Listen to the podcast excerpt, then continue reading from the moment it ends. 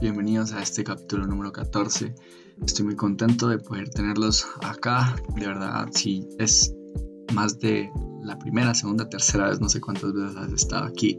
Gracias por seguir y si es la primera vez que escuchas uno de estos capítulos, espero que puedas quedarte y seguir acompañándonos y hacer comunidad juntos. Em, el capítulo de hoy, como ya podrán ver, haber visto en el, en el título, se llama Más que suficiente.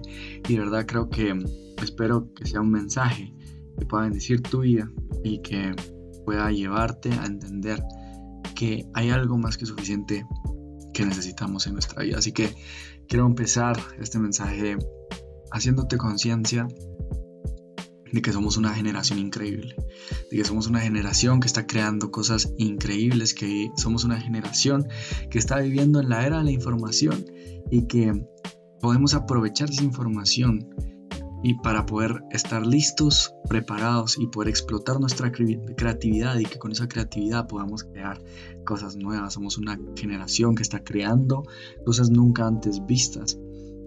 Estamos en una época donde de verdad está está siendo llena de muchas ideas, de muchas ideas que han sido llevadas a la acción y somos la generación con más millonarios en la historia.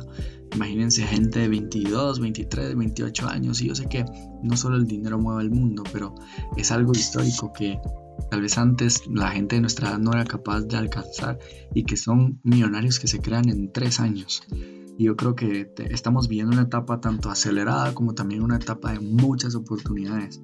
Pero así como, como así mismo podemos vivir una era de la información con muchas ah, posibilidades donde esa información la podemos usar a nuestro favor para ir y construir cosas que de verdad queremos construir. También somos una generación que esa misma información nos está afectando a un punto donde somos la generación que vive más ansiedad, soledad, depresión, problemas mentales, incluso alimenticios.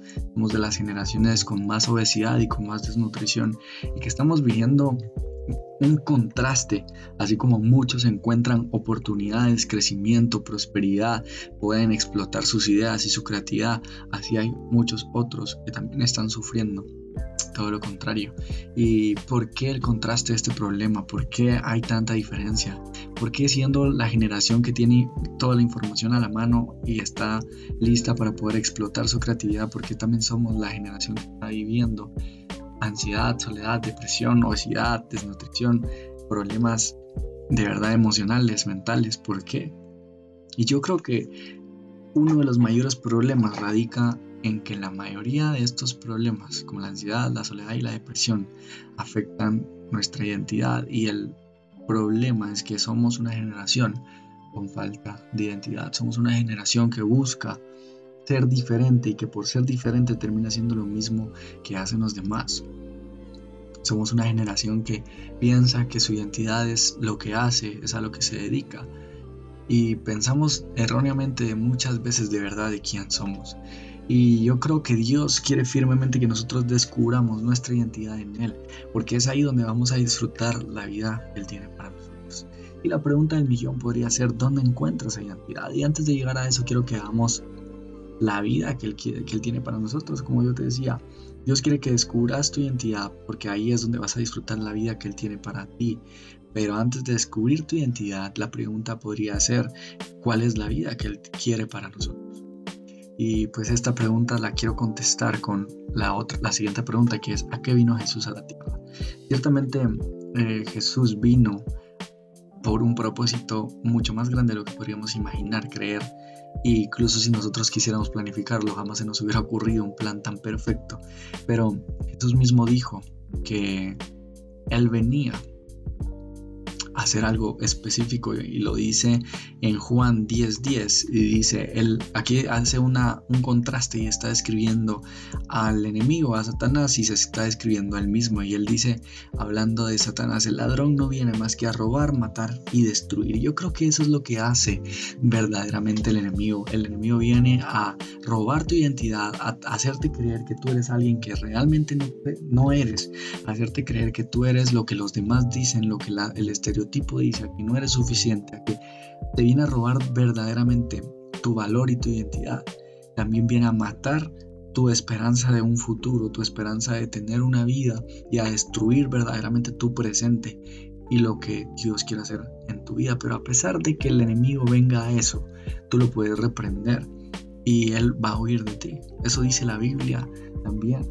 Pero lo que dice después Jesús en el contraste es lo que lo que él vino a hacer y es que dice, yo he venido para que tengan vida y la tengan en abundancia.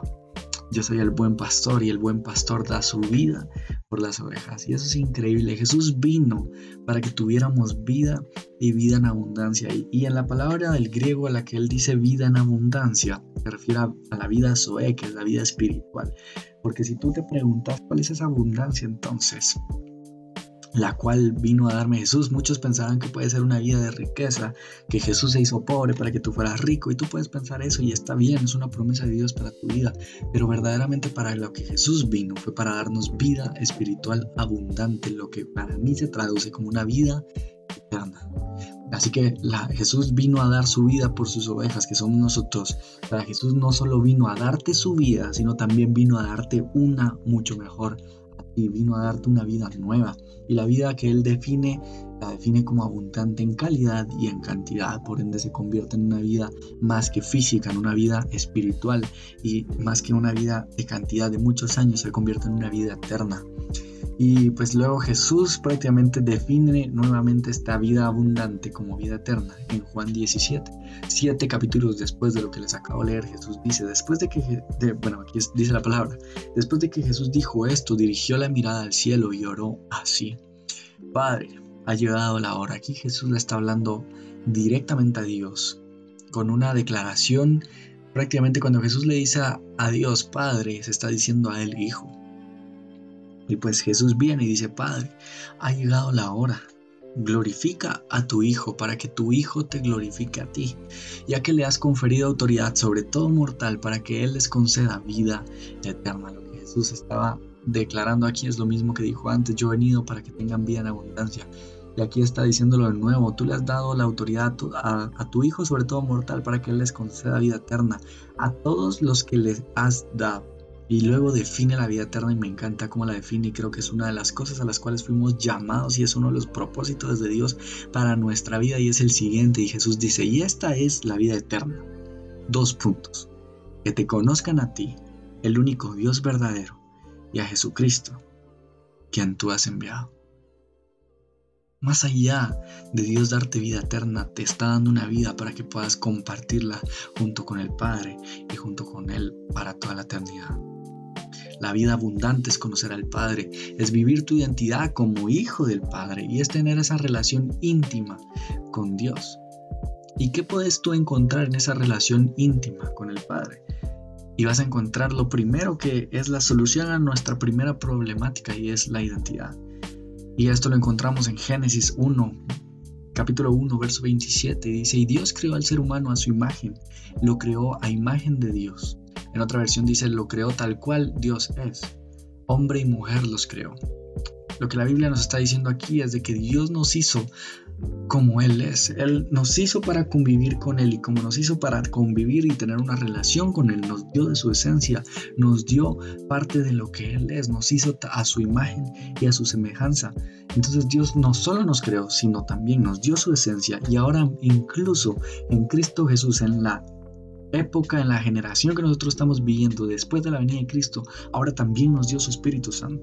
El mismo Espíritu que guió a Jesús al desierto, el mismo Espíritu que ayudó a Jesús a hacer milagros y hacer su ministerio, el mismo Espíritu que levantó a Cristo Jesús de los muertos, ese mismo Espíritu que rondaba en la tierra cuando la tierra estaba oscura y vacía y desordenada, ese mismo Espíritu ahora puede morar en nosotros y está sobre nosotros.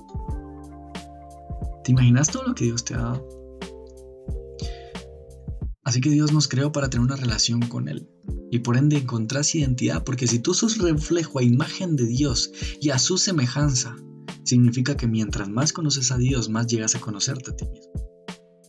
Más llegas a entender quién eres tú en Dios, cuál es tu identidad en Él y tu identidad en Él es ser un hijo de Dios y el hijo es como el Padre. Tal vez en algún momento el pecado nos alejó de nuestra identidad terminaste siendo alguien que no eras, pretendiendo ser alguien que realmente no fuiste diseñado para ser. pero al acercarnos al Padre nos lleva a redescubrirnos nuevamente y a entender quiénes verdaderamente somos. No eres lo que el mundo dice de ti, no eres lo que aquella persona que tal vez te bulleaba de chiquito te decía que eras, no eres esa persona, no eres ni incluso lo que las personas dicen de ti, lo que tus papás dicen de ti, eres lo que el Señor dice de ti. Dios cambia tu manera de pensar acerca de ti y de tu futuro. La palabra dice en Romanos 12:2 que, que vamos a ser transformados a través de nuestra manera de pensar y entonces vamos a aprender a conocer la voluntad de Dios, la cual es buena, agradable y perfecta.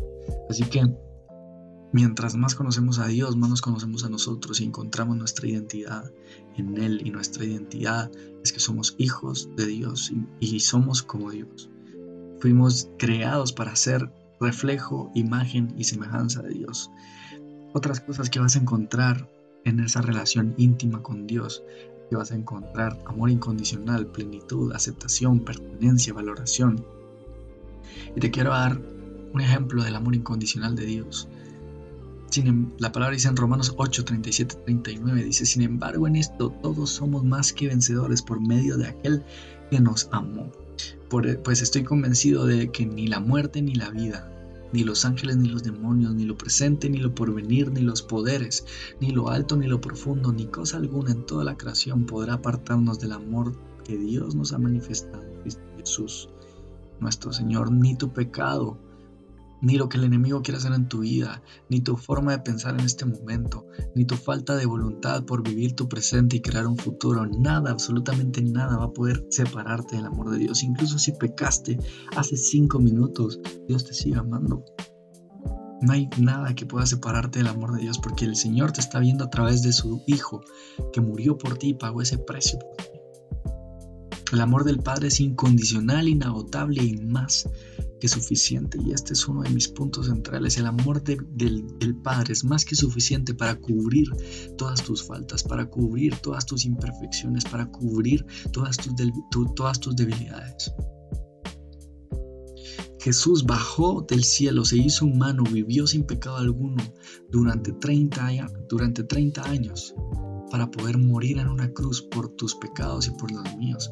Y no solo por los de nosotros, los dos, por el de toda la humanidad a vida y por haber. Por todos los pecados que vas a cometer en tu vida, que cometiste y que vas a cometer en un futuro. Jesús fue más que suficiente en la cruz para poder expiar el pecado del mundo para siempre. Jesús fue más que suficiente en su sacrificio por amor que pudo vencer a la muerte y también vas a encontrar plenitud. En el Padre encontrás todo lo que necesitas.